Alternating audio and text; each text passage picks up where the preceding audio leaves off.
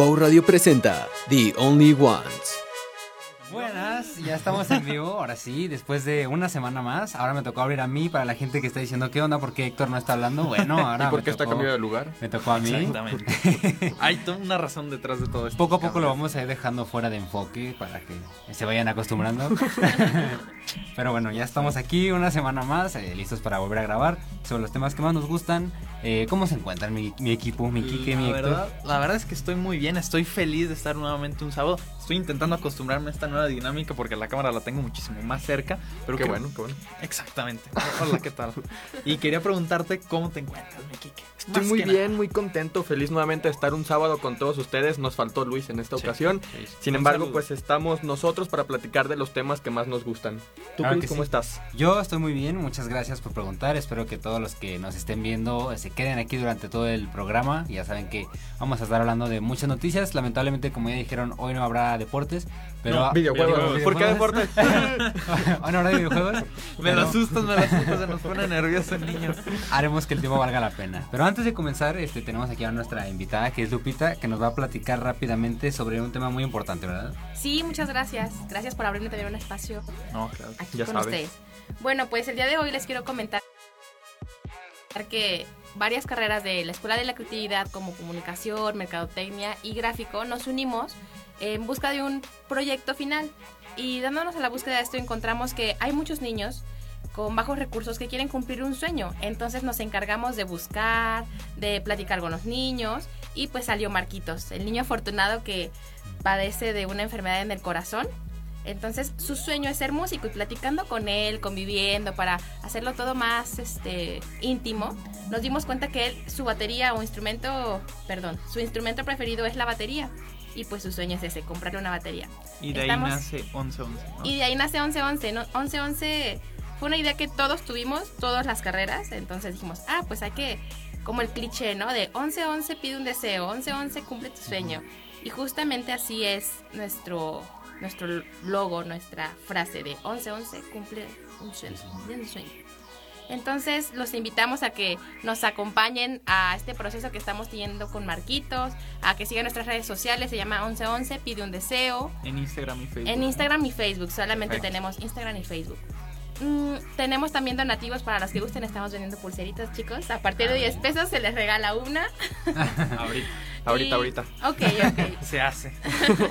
y también tenemos una cuenta que pueden buscar en redes sociales como Facebook para que si alguno de ustedes o que nos está escuchando gusta donar la cantidad que requiera, esto se va a usar para tratamientos futuros de Marquitos y un periodo de a lo mejor seis meses estarle apoyando también con despensas, este, sus baterías, les estamos buscando maestros para que le den clases los fines de semana y pues sería todo de mi parte, muchas gracias. Muchísimas Ah. gracias a ti, Lupita. Y claro que sí, recordar nada más las redes sociales una vez más es 1111 pide un deseo 1111 pide un deseo. en Instagram y Facebook. En Instagram Entonces Facebook. ahí lo tienen para que puedan colaborar, puedan mostrar su señal de apoyo a Marquitos. Y la verdad es que tengo que decir que es una, un acto de servicio muy, muy noble a mis ojos. La verdad es que sí.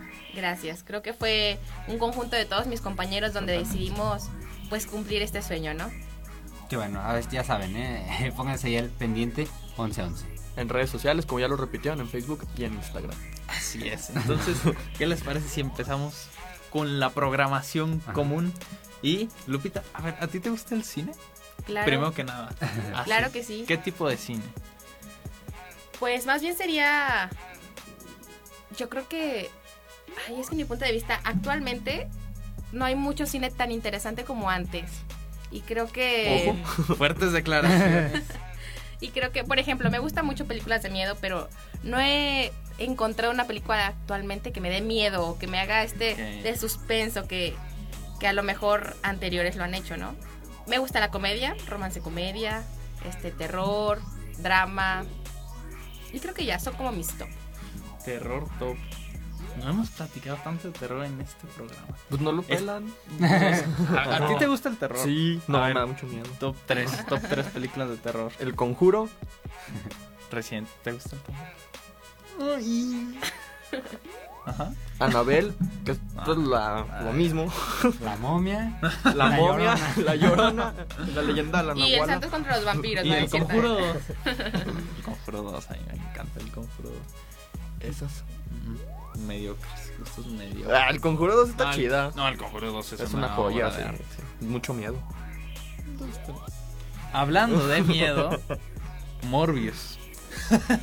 Morbius era una de las notas que les queríamos comentar porque Morbius es esta nueva película a cargo de Marvel y Sony en el universo de Spider-Man que trata de este personaje que es un científico que termina convirtiéndose en un vampiro, ¿no? Palabras más, palabras menos. Es una película que ha tenido muchísimos retrasos, que ya lleva predispuesta a estrenarse como desde hace más de un año. Y la verdad es que es una película que poco a poco ha ido avanzando con un montón de trailers que lo único que hacen es reciclar escenas porque la película ya casi casi la han mostrado totalmente. Y por fin ya se va a estrenar, ya salieron las primeras críticas y tuvo un recibimiento Malo. frío, Sí. Ah. muy frío. A mí me da tristeza, me da tristeza porque esta era una película que yo esperaba que fuera exitosa. Ya venía Jared Leto, su último papel protagónico en una película de superhéroes, pues había sido eh, portando el manto del Joker, como ya lo vimos en, en The Suicide Suicide Squad. Y en la Liga de la Justicia, si no me equivoco, también salió en la de la en el Snyder Cut. Entonces, pues ya venía de ahí, no había sido muy bien recibido por el público. A mí me había dado gusto cuando lo, lo ficharon para hacer el nuevo Morbius. Bueno, el primer Morbius en, en cine. Entonces me había dado mucha alegría porque dije, bueno, a lo mejor puede redimirse con el cine con el público y puede pues tener ahí algún personaje pues importante y que pueda tener ahí uno que otro fan. Pero pues sí, como dices tú ya viendo las críticas, me da tristeza. Yo voy a ir a ver la película, ¿sabes? Eh, siento que muchas veces nos dejamos llevar de más. ¿Qué pasó con Uncharted? Eh, ¿Ya viste Uncharted? No, Vela. no le voy a dar mi dinero. ¿Sabes? Ahí te va, ahí te va. ¿Sabes? Eh, mucha gente le gustó. A la crítica, Sí. a la crítica no le gustó para nada porque la comparaban mucho con lo que viene siendo el videojuego. Pero, por ejemplo, yo, que no he tenido la oportunidad de jugarlos, fui a ver una película de acción, de un Aventura. poco de comedia y aventuras, más que nada. Que y creo- salí satisfecho. Creo que es lo que me va a pasar ahorita. Es un tema que vamos a hablar un poquito más adelante y es con Halo. Yo Mm. nunca he jugado un videojuego de Halo, Ah, pero empecé a ver la serie y creo que vamos a tener unas opiniones un poco encontradas. Si gustan comentar, todas las personas que hayan jugado Halo alguna vez en su vida, cuál es su opinión, porque estaremos platicando un poco acerca de la serie, de este primer capítulo, este primer vistazo, este episodio piloto, y la verdad es que va a ser sumamente interesante y creo que va a dar un poquito de juego para este justamente debate, ¿no? Las películas o series contra el videojuego. ¿Qué son los, qué son los ámbitos, qué son los criterios con los que vamos a criticar el producto, a final de cuentas? Y es que siempre es difícil, por ejemplo, ahorita que ya te metes ese tema, pasar de un videojuego a, a una película o a una serie. Sí. Eh, ya lo vimos, bueno, Uncharted no ha sido un ex, bueno, fue un éxito a nivel eh, boca en boca, ¿no? Porque te digo que a la gente que no conoce tanto el, el videojuego, pues como que no le no le, le disgustó nada, ¿no? Te digo, yo no los he jugado, fui a ver la película, me gustó, creo que es una gran película que pues para un fin de semana pasarla bien y ya después si se llega a estrenar en, en alguna En Canal eh, 5. En Canal 5 o en alguna estreno, plataforma, 2027. Estreno. pues la puedes disfrutar igual. Tuvimos ya también Mortal Kombat, que tampoco fue el exitazo. O sea, Es hemos que- tenido muchas. Sonic creo que ha sido lo poco rescatable. Y bueno, ahora esta serie que dices Halo. Todas las películas que están basadas en un videojuego como que no tienen tanto recibimiento. Los, o los sea, productos los- audiovisuales. Es complicado, es complicado. Por ejemplo, Sonic para mí me parece un gran ejemplo de una muy buena película. Es que imagínate una película de The Last of Us. Va a haber serie. Te Se una película. Ahí Te me va. vas relajando, le bajas dos rayitas. una película. Esa se ve buena. O de Red. Dead. No, es que una, se- una película de The Last of Us no te da tiempo de desarrollar a tus personajes. Tenemos que hacer un debate de esto. Otra vez, ya va cuántos de debates llevamos anotados. Pero antes de eso, ¿qué les parece si vamos a un pequeño corte? Estaremos de vuelta con muchísimas más noticias de cine, series y deportes. deportes. Iba a decir videojuegos. Ahorita regresamos. Ya estamos de regreso, perfecto. Estamos de regreso en su programa favorito. Hicimos un pequeño corte para reacomodar, un poquito volver a la, a la costumbre. Nos sigue faltando Luis, Eh, desafortunadamente. Luis. pero ya, Es que está su memoria presente. exactamente, su memoria. Pero ya regresamos. Ya regresamos. Bueno, sigamos con los temas. Estamos un poquito con este debate de Morbius, ¿no? De, Eh. de si realmente es una película que va a valer la pena con toda esta controversia que se vio envuelta desde hace, se podría decir, ya años. Muchos rumores, mm, muchos también noticias de que lo que vendían en los trailers no terminó saliendo. Menciones a Spider-Man, todo ese asunto, el buitre que habían salido en los trailers. Y no nada. hay nada de eso en la película. Para mí, o sea, independientemente de si la película es buena o mala, desde una perspectiva de empresa, para mí eso es Chafa. Muy poco. eh, es, es irrespetuoso a tu audiencia. Sí. ¿Por qué? Porque les estás vendiendo una película que no existe. Oye, y otra de las cosas que nos están eh, poniendo en los comentarios es que Sonic la regó con la voz de Luisito. Ah, sí, para, para que tengan contexto los que ahorita llegaron. em, estamos hablando también un poquito de los productos de superhéroes. Sí. Un poquito de los productos de los videojuegos también, de las adaptaciones. Y, y de un poco de la malinterpretación que muchas veces se realiza de las críticas hacia el verdadero producto. Entonces también estamos hablando de Sonic, que para los tres nos parece una muy buena película, pero El doblaje. tiene un doblaje latino a cargo de Luisito Comunica para el personaje protagónico. No he visto la película en español, no les voy a mentir, pero sé que Christopher sí. Sí, la vi en español y ¿Te también- gustó? Sí, me gustó. ¿Sabes por qué? Porque no esperaba nada. ¿Sabes? O sea, eh, sabemos que el trabajo de un actor de doblaje es dar vida a un personaje, Sí. es crear la voz del personaje, no únicamente imitar ni tratar de emular a la, a la actuación del, del Estados Unidos, ¿no? Sino crear un personaje propio y adjudicárselo para poder hacer la película y que salga todo bien. Pero aquí en esta película que fue Luisito Comunica, la verdad yo tenía miedo de reconocer su voz todo el tiempo. De que a la hora de la película Se yo sintiera viera como fandom. Ajá, que yo viera exactamente que se sintiera como un eh, doblaje de fanáticos y no de una película ya real. Pero a mí sí me gustó, tengo que serles sinceros, porque en los trailers la verdad es que yo decía, ah, sí, si pones mucha atención es la voz de Luisito.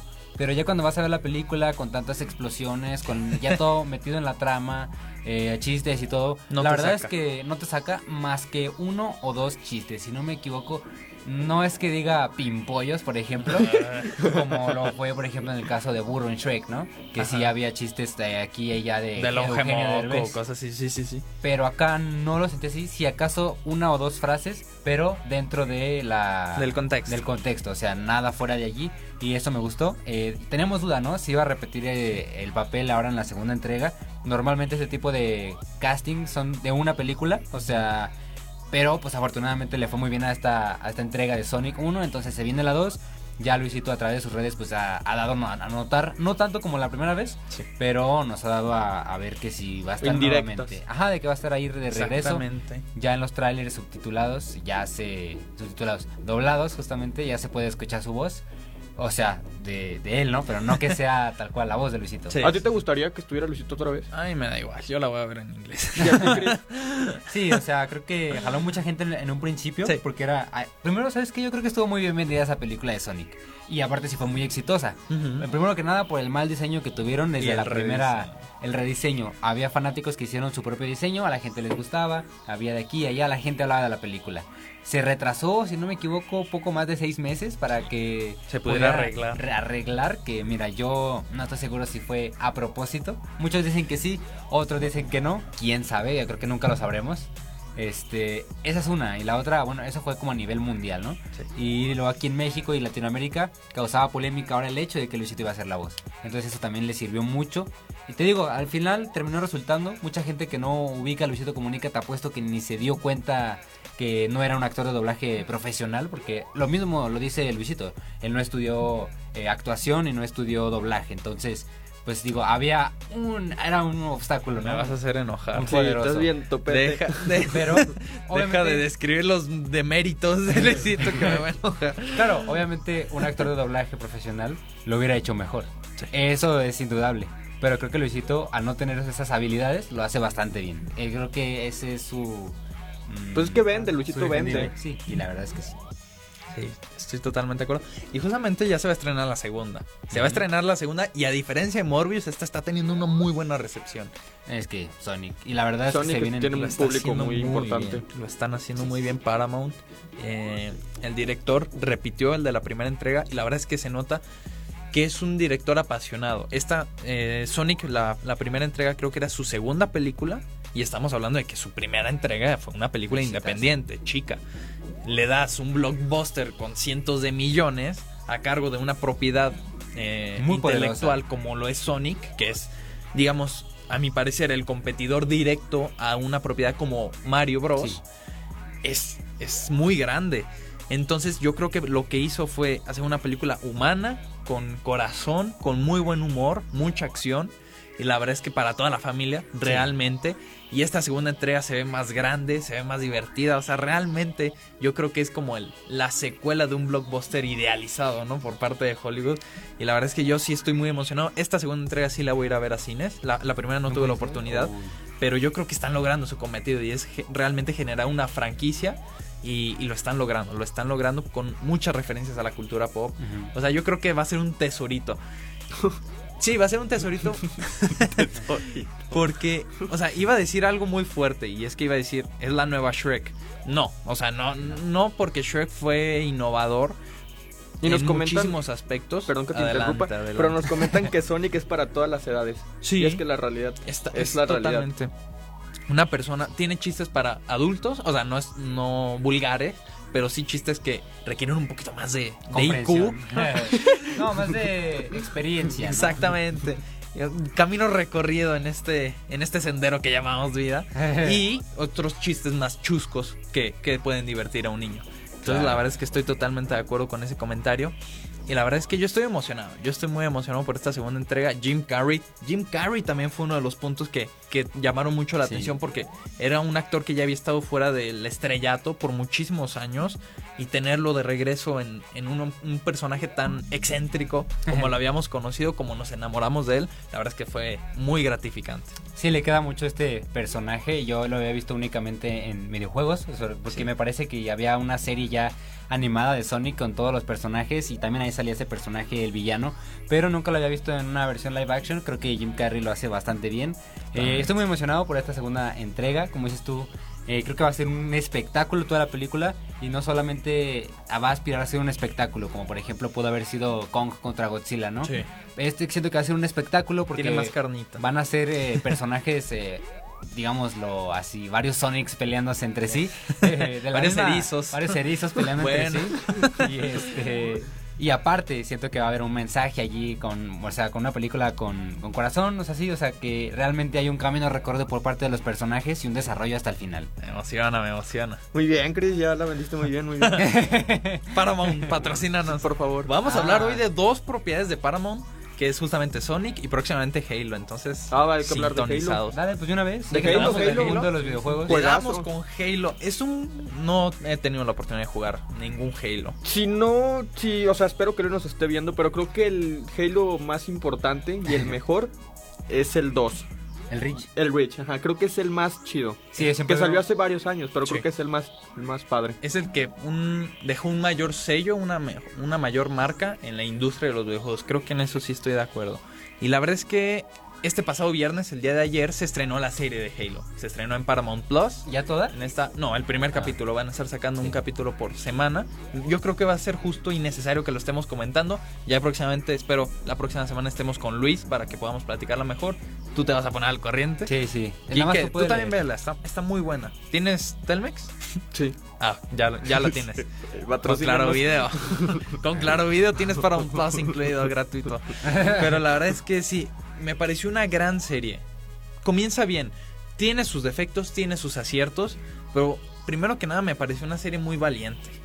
En los primeros minutos, no quiero dar mayor spoiler, pero yo creo que vemos, me atrevería a decir, menores de edad siendo asesinados brutalmente. Realmente lo ves. Sí, sí. Y, y dices, ok, o sea, yo no me esperaba en lo absoluto. Según yo, Halo es una marca, o por lo menos a mis ojos, Es que tienes que jugarlo para entender el contexto. totalmente. Porque yo no sabía que eran videojuegos para adultos. Sí, es para adultos. Yo la verdad es que, por lo que veía, y luego los enemigos son aliens, entonces Ah, dije, sí. no hay gore. O sea, la verdad es que no, no hay un tipo de violencia extrema como en otros videojuegos. Sí, no, no es lo mismo que le corten la cabeza a un alien de 10 cabezas que a, un, no, a una persona, ¿no? Totalmente. Y eso la serie me lo dejó en claro que no es así. En los primeros 10 minutos. Entonces dije, ok, hay algo distinto. Ya tiene este factor de vamos a hacer algo nuevo. Mm, se mantuvo así por muchísimos minutos, pero la verdad es que me pareció una ópera de ciencia ficción con muchísimo, pero muchísimo de The Mandalorian. Aquí te quiero preguntar algo. Yo había visto algunas imágenes, pero no he visto nada tal cual de la serie, más que opiniones que coinciden contigo. La mayoría es que les ha gustado mucho. Me ha gustado por Paramount Plus. Sí. Por fin. Pero, Sí, ¿esa algo. serie es live action o es eh, animación? Es live action, 100%, pero tiene mucho CGI. Ah, Y no es el mejor CGI. Sí, es porque justamente eso te iba a decir, porque he visto los cascos y a las personas, o sea, las primeras imágenes que salieron las llegué a ver Increíble. y no sabía yo, parecía algo así como lo que habían hecho con el Rey León, que era animación, pero live action, o sea, algo Sí. así pensé. Entonces live action 100% con CGI eh, debajo del Deplorable. Haciendo un pequeño paréntesis, Totalmente. perdón. Estábamos discutiendo antes del corte de que los videojuegos, pues, o sea, en las películas no se refleja lo que es prácticamente el videojuego. La. Y nos comentan precisamente los videojuegos siempre son mejores. Eh, Sí, ahí- sí, sí, sí, sí, Estoy totalmente de acuerdo. Sí, Primero- con Uncharted se vio, en Uncharted se vio, ¿no? A menos que haya salido el videojuego después de la película. ¿Estamos de acuerdo? El videojuego Juego. después de la película. Sí, pero ahí ya estaríamos hablando de una propiedad a la cual le hicieron videojuego, Ah, exacto. no le hicieron Ajá, película. Sí, yo creo que estoy totalmente de acuerdo porque nunca, no hemos llegado a un momento en la historia del cine o de las series en las que el producto eh, audiovisual supere al, al videojueguil, al, al gamer, no sé si esa palabra exista, al, videojuego, exactamente. No hemos llegado. Para mí tenemos productos superiores como lo es Tomb Raider de Alicia Vikander, esta película que es del 2017. Me pareció una excelente película de acción, de aventura, pero que a lo lejos está lejos de, de llegar a los mejores videojuegos de Tomb Raider, que para mí son exponentes de- del género de acción en los videojuegos. Ese no he visto Uncharted, creo que es una buena peli de aventura. Vela, yo creo que tienes que verla y ve con la idea de que...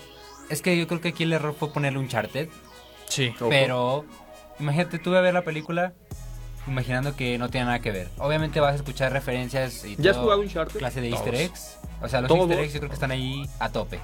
Bueno, me falta el, el legado perdido que me ¿Cuántos, parece que ¿cuántos son? Son cuatro. Son cuatro y un quinto que es un spin-off con Chloe. Que ese no lo he jugado, ese no lo he jugado, pero me interesa bastante. Y mira, ahorita justamente ando viendo de, de lo de Halo, porque no recuerdo el nombre de los enemigos. No me acuerdo. A ver, Halo Serie Aliens. Estos personajes, estos alienígenas. Dios mío. Ah, Covenants. Los Covenants son alienígenas muy toscos. Son altos, son gorditos y, la verdad es que están. El diseño es increíble. Pero al ser tan toscos, requieren de un peso, de una fisionomía a nivel CGI. Cosa que no han logrado para mí. Porque en este primer trail, en este primer capítulo, perdón, no vemos mucho de ellos. Es una escena de acción al inicio, que es justamente esta que les, que les comento, que es muy cruda. Y vemos saltarlo, les doy un ejemplo, de una camioneta. O sea, está en el suelo y salta hacia una camioneta. Y de que se ve como así. O sea, se ve como plastilina. se, ve, se ve muy torpe el movimiento. Y luego también vemos a este con el Master Chief. Que da un salto súper gigantesco. Y yo digo, ¿en qué momento si no tiene ni jetpack? La... Ah, es que la gravedad es diferente.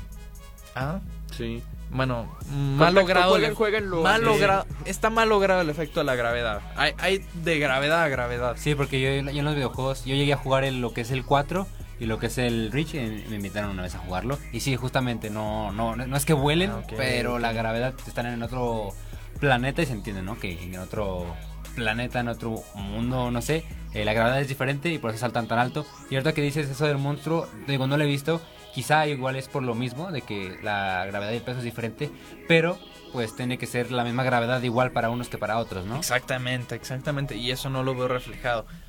Pero a nivel historia, que es justamente lo que yo buscaba, yo buscaba sustento, buscaba, no buscaba fanservice. La historia final creo que del Halo es buena. es muy buena. Es buena. Es sobre todo el Reach, creo Eh, que ajá. por eso dejó mucha marca. Pero tengo entendido y, y leí noticias al respecto de que esta nueva serie, porque sé que de Halo no solo hay videojuegos, hay cómics, hay libros, hay un montón. Hay Una edición especial de Xbox. hay muchísimo de dónde, de dónde buscar. Y sé que todo ese producto, todo ese mundo, estaba dentro del mismo universo, del mismo canon. Y esta serie que se estrenó el día de ayer es, la, es el primer producto con el sello Halo que no forma parte de ese universo, que realmente está escribiendo una historia propia. Entonces eso me parece una decisión sumamente buena. ¿Por qué? Porque estamos acostumbrados de que eh, todos estos productos que mencionamos, que realmente no llegan a superar al videojuego, es porque intentan copiar el- la fuente de origen. Y no lo logran. ¿Por qué? Porque son medios distintos. O sea, es por eso que las adaptaciones de libros a películas hay unas muy buenas y son justamente estas que se toman libertades para crear algo nuevo. Como Ready Player One. Como Ready Player One, como... Bueno, me voy a ir muy al extremo. El Resplandor, que la verdad ahí sí Stanley Kubrick tomó muchísimas libertades creativas comparadas con el libro de Stephen King, pero que aún así logró hacer un producto audiovisual pues, de los mejores de la historia.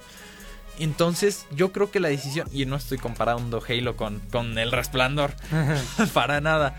Pero la verdad es que yo creo que Halo, al tomarse la libertad de estos videojuegos que ya han dejado una marca en el mundo gamer, tienen muchísima pauta para crear un producto positivo, un producto de calidad y que por lo menos en este primer capítulo me dieron destellos de eso.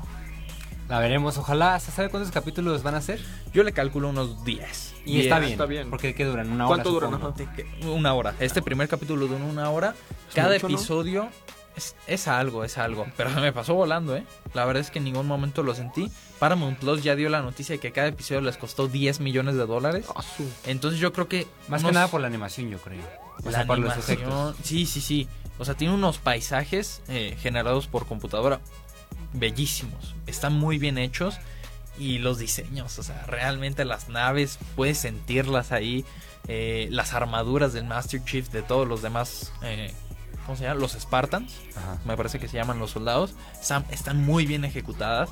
Y la verdad es que yo estoy muy emocionado, sobre todo porque descubrí al iniciarla que tiene producción de Steven Spielberg. Entonces yo dije, ok, Oh, ok. tenemos al maestro detrás de, de esto. Apoyando al menos. Por lo menos poniendo varo, está Steven Spielberg. Entonces yo la verdad estoy muy emocionado. Estaremos todos los viernes viendo el capítulo para hacer un pequeño comentario. Ahora nos extendimos porque teníamos el tema de los videojuegos un poco detrás. Tendremos oportunidad de hacer un debate para eso. Pero la verdad es que Halo pinta bien y la verdad es que yo estoy muy emocionado por el futuro de esta serie. Y, y a mí me da gusto también porque se estrenó en Paramount Plus, acordémonos. O sea, no fue una serie que, digamos, salió para HBO o que haya salido para Disney Plus, para estas plataformas que ya están pesadas, ¿no? Siento que Di- Paramount Plus tiene ya, si no me equivoco, poquito más de un año esta plataforma en existencia, al menos aquí en México. Y la verdad es que no la estaba yendo muy bien. Intentaron ahí algo con el revival de iCarly. Y pues también. Pues no, le salió decente. Pues Va- digo- se viene la segunda temporada. Pero realmente no es como que la gente lo Sí, contrate para ver sí, eso. la segunda. Entonces sacaron también una serie de Bob Esponja que la platicamos hace ya algunos programas. Tampoco es que la gente lo contrate. Los Rugrats tampoco es que la gente lo contrate por eso. A lo mejor ya por Halo, que es un producto que se ve, al menos por el primer capítulo, prometedor. Sí. La gente puede voltear a ver esta plataforma y obligue a Paramount Plus a seguir haciendo este tipo de productos de calidad. Totalmente de acuerdo. Me parece que desafortunadamente se nos acabó el tiempo. se nos pasó volando. Pero estamos a punto de darle pauta, a punto de darle inicio, a punto de darle cabida a una de las mejores secciones del programa, Deportes a cargo de Enrique González. ¿Cómo estás, hermano? Muy bien, muchísimas gracias. Como dice Luis, qué gran presentación.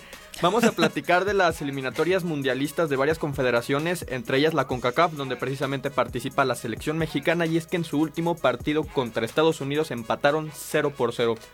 Tú, Cris, que eres fiel seguidor de la selección mexicana, ¿viste el partido? Vi el partido, vi el partido y déjame decirte que creí que íbamos a perder. Número uno. Sí, porque tuvieron más llegada los Estados Unidos. Pero para el final de la, de la- para el final del partido la verdad es que vi que la selección llegó mucho, mucho, mucho, pero no entiendo qué onda a la hora de definir, porque no entró ningún ningún gol, o sea, digo, no fue un partido aburrido, no lo describiría como tal, pero ningún gol para ningún equipo y la verdad siento que al final al final la selección lo intentó, lo intentó. Sí, sí. Qué bueno que lo mencionas porque lo que iba a decir es que el empate ayuda, porque de verdad ayuda un punto porque estamos casi asegurando el pase al mundial, pero no convence por el tema de que llevamos ya cuatro partidos sin ganarle a Estados Unidos, que es el rival pues más importante que se tiene en la CONCACAF, entonces pues veremos qué pasa en el futuro con la selección mexicana. También rápidamente te quería preguntar porque se escuchó eh, de los tantos gritos de la afición en el partido fuera Tata, es decir, fuera el director técnico. Ahorita sería muy, muy arriesgado porque sería cortar un proceso mundialista. Totalmente. Algo que sin duda, pues imagínate que llegue un entrenador nuevo a 3, a 4 o 5 meses de que inicie el mundial. Entonces sería algo complicado. ¿Tú consideras que sí se debe de darle pues la oportunidad a otro director técnico y despedir al Tata? Pues mira, es que yo creo que si tenían intenciones de despedirlo, debía haber sido ya hace unos cuantos partidos, ¿sabes? Por lo mismo que tú dices, traer a un nuevo entrenador ahorita, creo que sí sería súper arriesgado. Lo hemos visto, y digo, sé que es a menor escala, pero por ejemplo aquí en el Necaxa o en el equipo del Chivas, cada vez que cambian a un director técnico, les cuesta dos o tres partidos eh, Adaptarse. adaptarse y, y toda la temporada están haciendo cambios para ver qué es lo que le funciona. Ya el Tata ha sido muy criticado por los movimientos que ha hecho, por los eh, futbolistas que ha convocado, pero la verdad es que sea malo o no, ya hay una ligera conexión con el equipo, ¿no? O sea, ya sabe él quién se mueve más, quién se mueve menos, o sea, para dónde va el equipo, qué es lo que le falla, eh, que aunque sea evidente, pues él lo sabe un poco más, pero yo creo que cambiarlo sí sería muy arriesgado, yo creo que ya, eh, ahora sí que, que sea lo que tenga que ser, que lo manden a él al mundial, pero cómo que, nos va. Ahorita vamos a platicar un poquito eso. que de verdad le eche ganas y que si quiere conservar, o sea, porque yo creo que si gana el mundial, o sea, no, No, no. pero si le va relativamente bien, llegamos a cuartos de final, lo que tú quieras, yo creo que tiene oportunidad de mantenerse en el equipo unos años más. Totalmente. Veremos qué pasa. Y precisamente eh, hablando del partido contra Estados Unidos, Jorge López nos comenta, se la pasaron tirándose cuando podían marcar. Y Ah, la sí. realidad es que sí, o sea, creo que México no tuvo, o sea, sí, como bien lo mencionas, tuvo una buena participación, una propuesta ofensiva por parte del equipo. Sin embargo, a Irving Lozano muy errático en sus pases, en los tiros. Hubo una que falló que era tirarle raso y la voló. Entonces creo que se debe de mejorar en ese aspecto. Nos comentan que la selección mexicana, hablando del tema del mundial, no debería ir por lo que pasó en Querétaro. Ya lo veníamos discutiendo desde Mira. semanas pasadas. Y precisamente se escuchó el grito homofóbico en el partido contra Estados Unidos porque la gente ya estaba enojada con el rendimiento de la selección mexicana. Estoy hablando de que fue en los últimos minutos del partido. A mí me parece muy delicado tratar este tema de que no vaya México al Mundial por lo sucedido en Querétaro. Si a esas vamos, para mí no debería haber Mundial en Qatar. Porque también recientemente hubo un caso de una mujer mexicana Que fue, ase- ajá, que fue que asesinada. fue asesinada. Luego, muchos casos de abuso sexual a muchísimas deportistas, no solo mexicanas.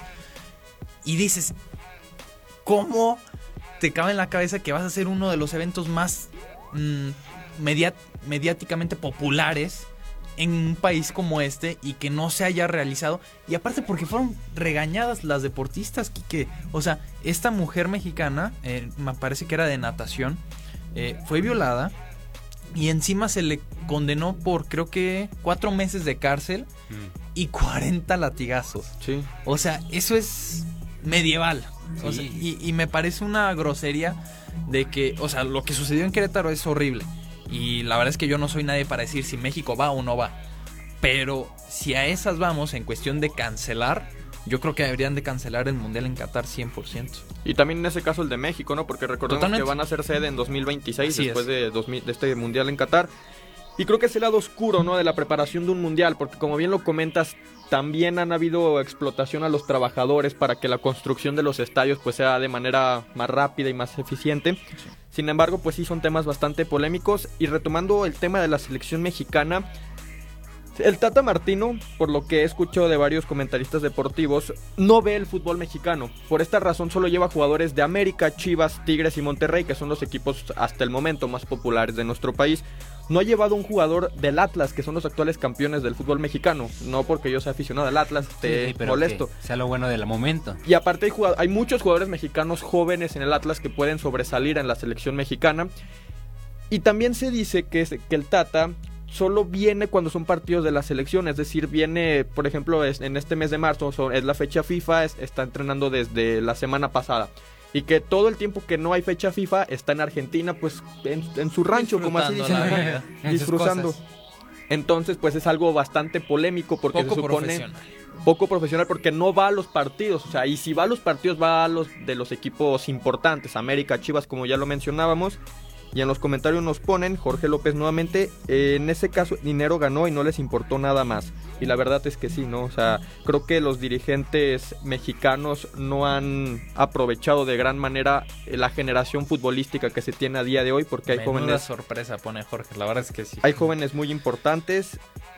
Y ya que saquen a la momia de Ochoa. Digo, Ochoa jugó muy bien este Para mí partido. es gran- Pero espérate, porque también el, se, le, se le acusa a Gerardo Martino de llevar a jugadores que ya cumplieron con su ciclo Sí, en la selección. Andrés Guardado, Héctor Herrera, eh, precisamente Ochoa.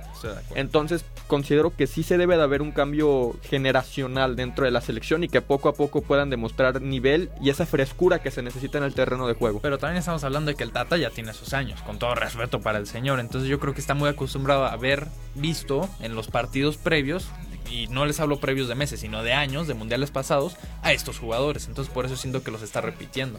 Pero sí, yo también estoy de acuerdo con lo que dicen acá, porque pues sí ya siento que, ah, o sea, aunque Memo Ochoa sea muy buen jugador, lo que quieras, que la verdad haya mejores y más jóvenes. Totalmente. Y siento que es momento ya de darle la oportunidad también, porque normalmente, eh, por ejemplo, ahora que fue el, el mundial, no el mundial, no el, los Juegos Olímpicos, Exacto. se llevaron a Ochoa nuevamente, o sea, no le dieron la Como oportunidad refuerzo. de jugar a los eh, la sub-21, ¿no? Que eran los que de verdad tenían que estar allí. Y digo, si no me equivoco, pueden llevar a cinco que no sean de 21. Tres, tres. ¿Tres? Sí. Pero uno de ellos fue portero. O sea, ¿Por qué? Porque sabemos que Ochoa puede estar ahí y va a llamar la atención. Pero, por ejemplo, Vende. portero del Necaxa, Malagón, Ah, ese es muy bueno. fue, fue, es muy buen portero. Pero fue y no jugó ni un minuto y ni siquiera creo que salió a la banca en varios de los partidos. Y precisamente lo que mencionas de Ochoa en los Juegos Olímpicos, eso se puede justificar porque, como bien lo comentas, son jugadores sub-23, su- entre sub-21 y sub-23. Y Ochoa es un gran líder, eso sí hay que reconocerle, es un gran líder y creo que fue aportar esa veteranía que necesitaban los jóvenes para tener un buen nivel. Por su parte, hablando del octagonal final de la tabla de posiciones, Canadá, que está sorprendiendo que prácticamente ya está asegurando su pase al Mundial, está con 26 unidades en la primera posición. Estados Unidos y México empatados con 22 puntos, todavía no aseguran su pase directo al Mundial. Y Costa Rica, que está en cuarto, el cuarto lugar en, en esta tabla, pasa al repechaje, está con 19 puntos, es decir, a 3 de Estados Unidos y de México. Se, vienen, se viene una dura visita para México el día de mañana domingo ante Honduras. Creo Va a que, se, muy buen partido. creo que se puede llevar la victoria a México y después para cerrar con el octagonal final y prácticamente esperemos asegurar su pase a la justa mundialística va a ser contra El Salvador en el Estadio Azteca. Creo que es un panorama bueno para la selección mexicana porque sinceramente no considero que sean rivales fuertes como Canadá o Costa Rica que están motivados a día de hoy. Sin embargo, pues esperemos que México tenga un buen rendimiento en estos partidos. Por su parte, en la UEFA están los playoffs. ¿Y qué creen que pasó con Italia? Eliminado. Eliminado y por Macedonia del Norte en el Está- minuto está muy 92. Está muy cañón. O sea, Ital la, el playoff para muchos aficionados, porque el sorteo lo dictaminó de esta manera, iba a ser Italia contra Portugal. O sea, o Italia se quedaba fuera o Portugal de Cristiano Ronaldo se quedaba fuera. Entonces, Macedonia elimina a Italia. Italia que tuvo 30 disparos eh, al arco, Macedonia 1 y el que tuvo lo metió. O sea, fue impresionante porque... Yo, yo estaba en clases y de que estábamos todos súper concentrados, estábamos relajados. Y de repente, Italia eliminado, Italia está eliminado. y yo dije, ¿de dónde? ¿De dónde? ¿Va a empezar ya la guerra o qué onda? Y no, del mundial. Dije, ¿en qué momentos Italia es uno de los de las potencias del fútbol? Así Totalmente, porque vienen de ganar la Eurocopa el año pasado, el 2021. Eh, son campeones del mundo hace mucho. Y fíjate, llevan cuatro mundiales pues fracasando literalmente, porque en Sudáfrica 2010 en el mundial se quedaron en la fase de grupos, al igual que en Brasil 2014. En Rusia 2018 no clasificaron al mundial y ahora en Qatar 2022 tampoco. Creo que una selección que ha sido campeona del mundo es importante que tengas buen nivel lo que se puede justificar para Italia en esta ocasión al, eh, al ser eliminado eh, contra Macedonia es que hubo jugadores lesionados y jugadores importantes. Sin embargo, creo que Italia necesita nuevas, nuevas caras, sobre todo en la, en la dirección técnica, porque jugadores jóvenes talentosos los tiene. No por nada vienen de ser campeones de la Eurocopa, sin embargo, veremos qué pasa. Por su parte, Portugal derrotó 3 por 1 a Turquía, Suecia 1 por 0 a República Checa y Gales 2 por 1 a Austria. Los partidos para determinar quién pasará al Mundial de la UEFA, Polonia contra Suecia, Gales todavía por rival eh, por confirmar porque recordemos el conflicto que hay entre Rusia y Ucrania. Ucrania se va a enfrentar a, me parece, Escocia para ver quién va a enfrentarse a Gales y ver quién va a pasar al Mundial. Y Portugal contra Macedonia. Y aquí les voy a hacer la siguiente pregunta porque todo mundo pensaba que Italia iba a enfrentarse a Portugal imagínense que Cristiano Ronaldo se quedara sin mundial. ¿Qué, qué creen que pasaría? Digo, en, en un hipotético caso de que Macedonia eliminara a Portugal. Se nos agüita el cristiano y seguimos adelante con la vida. Pues sería muy raro, ¿no? Porque ya Sí, no hemos tenido estamos un, acostumbrados. un mundial sin cristiano, o sea, Sería su quinto mundial también. aparte, ya está grande y sería habría mucho pleito, ¿no? Entre o sea, Argentina, porque si no me equivoco Argentina también ya tiene su pase, Pase asegurado, entonces sería como que ahora sí Messi pasó, pero Cristiano no. Y ahí empezaría el debate, ojalá que sí pase y aparte pues va contra Macedonia, ¿no? Que sabemos que mm, no es potencia... No es una selección así que digas muy buena, sin embargo, pues viene Bueno, a darle la sorpresa a Italia-. Sí, sí. Vienen muy motivados, muy Sí. motivados. Y porque también pueden clasificar a su primer mundial. Macedonia todavía tiene la oportunidad de llegar a su primer su primera justa mundialística. Entonces veremos qué pasa con este partido que se va a disputar el día martes. Ya casi para cerrar con el programa del día de hoy nos vamos con la NFL, porque también la agencia libre, como lo hemos discutido a lo largo de los pasados programas, nos ha dejado eh, movimientos bastante interesantes y los equipos con mejores acuerdos creo que fueron los Bengals que reforzaron su línea ofensiva porque lo hemos discutido también en el Super Bowl con Joe Burrow que pues le, lo presionaron mucho y no pudo completar un partido como él deseaba los Ravens que también reforzaron su defensa y su línea ofensiva, los Jets que de igual manera como cada año refuerzan su ofensiva y los Raiders que contrataron al mejor receptor Davante Adams que también se va a convertir en el jugador en su posición mejor pagado. Los jugadores que para mí ganaron en la agencia libre fueron los coreback Marcus Mariota, quien llegó a los Falcons, eh, Mitchell Trubinsky, quien aterrizó a los Steelers, y Matt Ryan a los Colts. Christian Kirk, este jugador que no ha superado las mil yardas a lo largo de toda su carrera, me parece que lleva entre 3 4 años, es un jugador todavía joven. Firmó un contrato de 4 temporadas y 72 millones de dólares, digo, es un contrato muy... muy- Provechoso, exacto, muy exorbitante para un jugador que sinceramente no ha demostrado gran nivel dentro de la NFL. Pero este equipo, los Jaguars, pues es acostumbrado a gastar dinero así como quieran. Entonces, pues veremos qué pasa con este jugador que esperemos tenga mejor rendimiento. Por su parte, Allen Robinson llegó a los Rams, a los actuales campeones, porque recordemos que traspasaron a, su, a uno de sus receptores estrellas, Robert Woods, a los Titans. Entonces creo que Allen Robinson le puede dar una nueva cara a la ofensiva del equipo de Los Ángeles. Von Miller, este jugador de 31 años que va a estar en su tercer equipo en 12 meses, fue, acaba de ser campeón con los Rams, que desde la temporada pasada inició con Broncos, después fue cambiado a los Rams a mitad de temporada y en la agencia libre pues llegó a los Bills, como ya lo mencioné, tiene 31 años, 6 temporadas y 120 millones de dólares. Es una cantidad bastante importante, pero considero que es la pieza que le falta a los Bills para llegar incluso al Super Bowl. Y ya por último, los movimientos más brillantes que hemos tenido en esta agencia libre, Russell Wilson, el coreba que llegó a los Broncos de Denver, la, que ya mencionábamos, la línea ofensiva de los Bengals, los defensivos que trajeron los Chargers, eh, el cornerback JC Jackson que llegó por 82 millones y 5 temporadas, y Khalil Mack, Von Miller que lo estábamos discutiendo a los Bills, Randy Gregory a los Broncos, Chandler Jones a los Raiders, Davante Adams también a los Raiders y Tarek Hill que recientemente fue traspasado de los Chiefs a los Dolphins. Prácticamente con esto cerramos con el programa del día de hoy, un programa donde hubo muchas reacciones. A ver, a ver. Me voy a leer los favor. comentarios. Jimena Campos, saludos, muchas gracias. Juliana González, hola niños, hola. Hola. Enrique González, saludos, buen programa como siempre, muchas gracias.